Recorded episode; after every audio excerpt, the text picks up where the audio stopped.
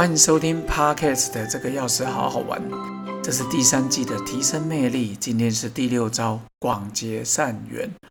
星云大师说过，人与人之间靠的就是缘分在维系关系，人际关系也是一种因缘。所以佛教常常强调，未成佛道先结人缘。就说不管各位在修行呢，天主教、基督教、道教、回教都 OK。其实呢。要先跟大家结下善缘，就算已经在学习佛道了，也要广结善缘。这边想起我一件往事啊，就是那时候在正大读书的时候，大概是一二年级，有一次我去图书馆，突然发现哟，有一整盒的几十包的滤泡式的咖啡在我那个图书馆的桌上。我本来是以为是我大学同呃研究所同学送我。后来呢，我看到下面有加一张卡片，我就看了一下，原来是图书馆的小姐送我一盒，然后她下面写的卡片就是说，呃，每次看到我进来读书的笑容，她都觉得很亲切，也让图书馆的人员觉得呃很很温暖，所以他们就特地送了我一整盒的滤泡式的咖啡。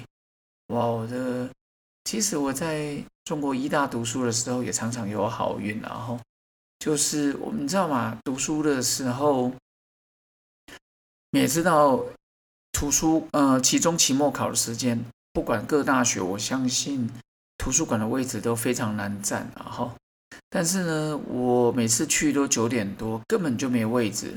直到有一次发现有五个护理系的学生，四到五个，他们在那边读书，这有六个位置。他们四五个人在图书旁边放包包，大家也不会想过去啊。结果这时候护理系四年级的学生，然后那时候我应该我也是四年级了，之后要学需要读五年。然后他就看到我在找位置，因为那时候因缘际会，反正就是我们有校际杯的桌球比赛啊，我有去打，所以这一个桌球队的校队的副队长女生，她就看到我就说：“哎，同学，你在找位置吗？”我说：“对，可是现在几乎没位置。”她说：“有。”我旁边这边啊，可是要跟五个人挤六个位置，你我 OK 吗？我心想，当然 OK 啊，拜托，五个护理系一个正妹哎，呃，就算是男生哎，我可能就不错了啦。老实说，女的五个又很亲切，我当然觉得 OK 啊。我说可以吗？他说当然可以啊。那这位置给你，我们把那个包包放地上，这样。还有衣服要放他自己挂着，这样我就心想超好的。然后跟各位讲，这几年下来，我同学从来不会来问我问题的，今天常常跑来我的位置问问题。然后连续好几天，啊，我去他们就刚好都有位置，我就连续坐了好几天。突然想起这段往事啊，啊，当然这跟人帅真好人丑性骚扰没有关系，我纯粹就是觉得我很爱笑，然后很亲切吧。所以后来，等他们要去实习了，我们还去吃餐厅呢。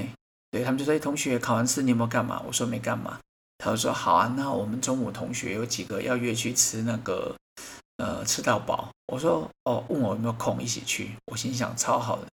我还记得那时候还跟大家合照。各位你知道吗？以前是没有手机这种东西，没有照相功能。他们拿一个相机，我就跟我妈讲，我就跟他们讲说，哎，我们一起合照好了，我要让我妈知道我大学生活过得实在是太好了。对，就这样，突然想起这段往事，然后跟各位分享。然后今天想要跟各位讲的说，想要提升魅力的方法，哦，今天是第六招广结善缘，要记得有三个方法。第一个就是不吝啬赞美，不吝啬赞美其实也是一种学习呀。当你能不吝啬赞美别人的时候，就代表你的心心胸气度很广大，你也是很很有福气。为什么？因为你有一双发现善良的眼睛。我常常觉得，这个世界上从来不缺千里马，因为你我都是千里马。我们缺的是伯乐，就是欣赏我们的人。所以，当有人能欣赏我们，对他对我们而言，都是一种幸运跟快乐。第二种就是。不吝啬赞美之外，你要一个真诚的赞美，真诚的称赞别人。我常常觉得，你要真诚的称赞，才能打动人心。很多人说啊，就夸奖今天好漂亮，啊，你剪的头发好好看，今天这样穿很好看。有时候我在旁边看，我觉得今天这样搭配好像没有很适合。但是我觉得要懂得去赞，真诚的赞美别人，但是你也要懂得接受别人赞美。我常常有些人说啊，你今天穿这样很好看，他啊没有啦，没有啦。有时候我觉得我们台湾人真的是不太会接受人家赞美，觉得啊谦虚是美德。其实我觉得接受人家赞美蛮好的，简单又美好，你就接受吧。但是接受别人不能永远只能接受别人，你也要去赞美别人。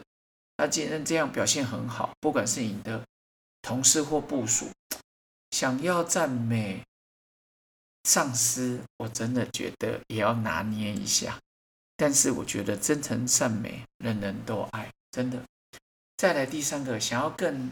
不一样，那你就要与众不同的称赞，而且可以赞美过去的行为哦。不过这个过去不是行政，不是那个校正回归了哈。OK，但是赞美别人，你可以想说，哎，上礼拜你那件事做得很好，这种一种继承的事实，这跟交情无关，对方比较能接受。